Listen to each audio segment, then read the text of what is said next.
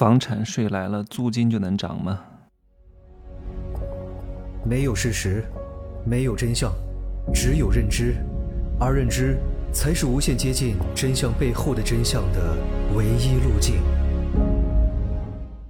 Hello，大家好，我是蒸汽学长哈。这个房产税的条例已经出来了啊，房产税出来之后，会不会让房价下跌呢？各位，我讲东西一般都讲底层逻辑，先想一想国家为什么要出台这个政策啊，好好想一想，不要就看，哎呀，出了一个政策怎么办？怎么办啊？到底是跌是涨？先想一想点线面体，不要被这些舆论带着走。当你能够梳理出点线面体为什么会有这个新闻？啊，这个机构为什么要发这个新闻？媒体的信息能信吗？啊，我不想讲太多。媒体的作用是什么？媒体，哎呀，不讲了，不讲了，再讲就上不了架了啊！自行去参透和领悟就好了。其实房产税真的要去实施的话，相对来说还是比较难的，因为它要堵各种漏洞。啊，要把各种细节非常完善，因为你很难争。哎，你说你是按照价格争吗？那北京其实有非常多的人收入很低，但是因为房价涨了，住着一千多万的房子，但是他们全家人一个月的收入加在一块儿也没有多少的，可能就一万多块钱吧。如果收高额的房产税，请问他们能交得起吗？他们是交不起的，怎么办？对不对？考虑过这个问题吗？不是说住着豪宅的、住着一千万以上的房子的人都是有钱人，你没法去分别他。那如果是首套免征的话，请问我应该免征哪一套呢？对不对？我有一套两千万的豪宅啊，我还有一个三四百万的房子，三四百万在北京就是入门级哈，在入门级，北上广深都是入门级。请问应该免征哪一套？我在北京有个别墅，我在鹤岗还有一个别墅。北京的别墅五千万，鹤岗的别墅几十万，请问应该免征哪一套？所以首套房这种免征的这种税收成本是非常之高的，所以要征啊就不能搞什么首套房免征。你看上海就这样搞的，上海怎么搞？上海已经搞了十年的房产税啊，征收逻辑是这样的哈：首套房免征，而且不管面积大小，然后从第二套房开始会根据家庭人均住房面积来计算，那就会有这两种情况哈。第一个人均不超过六十平米。免征啊！如果人均超过六十平米，对超出的住房面积进行征收房产税，征了十年，请问各位，上海征了多少钱？一年能征收两百多亿，单看这个数字很多，但是它只是占到整个上海税收收入的百分之三而已。房产税的三个目的是什么？增加财政收入，第二个调整收入结构，第三个能够抑制房价上涨。上海一个目的都没有实现。如果继续按照这套逻辑去争的话，很难。上海是中国的排头兵啊！上海的房租最近这一年涨了百分之二十到三十啊！上海才能挣这么多钱，更何况是别的城市呢？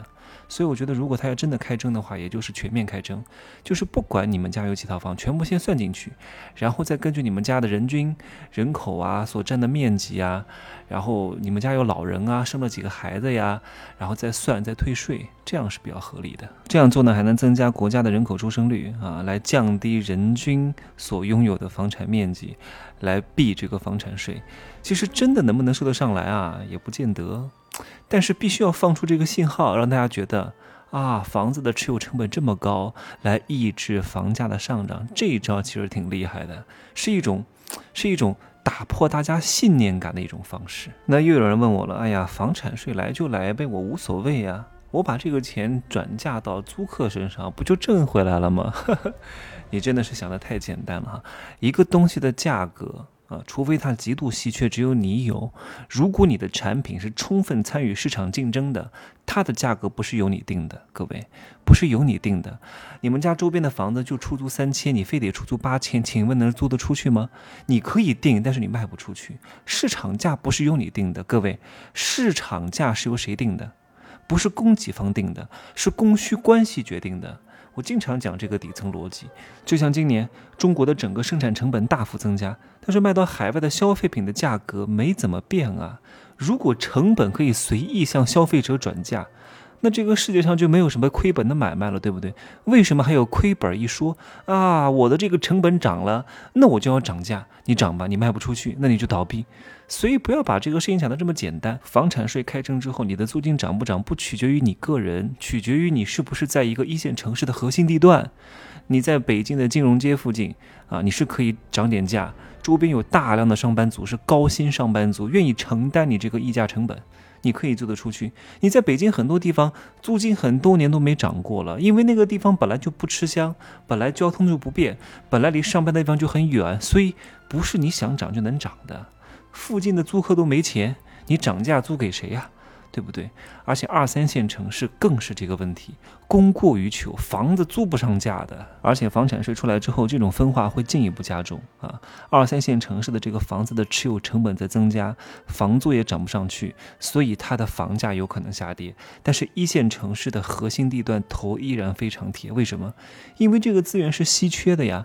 你要知道，有些人他收入不高。啊，住在核心地段，比如说他住着一千万的房子，一个月收入就一万块钱，他以后可能会住不起。那住不起怎么办呢？那就把这个房子卖掉，搬到更远的地方去，会更加有钱的人进来买这个房子。所以这个地方的房子永远不愁卖的。一线城市的核心地段的房子真的是特别好的一个资产，好吧？希望各位多多学习这个世界运行的规律啊，在这个世界运行的规律的这个根上，会长出非常多的。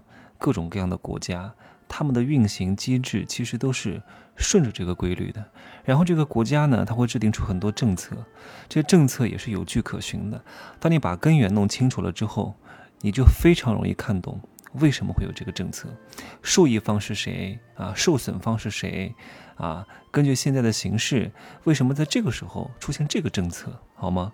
不过这也不是一句话能讲清楚的，需要各位慢慢学、慢慢悟、多经历，才有可能看懂。我也不是前几年就能看懂的，主要是这几年经历了很多，然后又受到了高人的指引，而且这种体系化架构学习、融会贯通的能力变得尤为之强。以前都是学各种各样的信息和一个点的知识，现在在学结构啊，学体系，把各大体系打通了，发现其实很简单，万物归元。明儿再见吧，啊。明儿讲那个大客户销售下啊，就是插播一个房产税的节目，再见。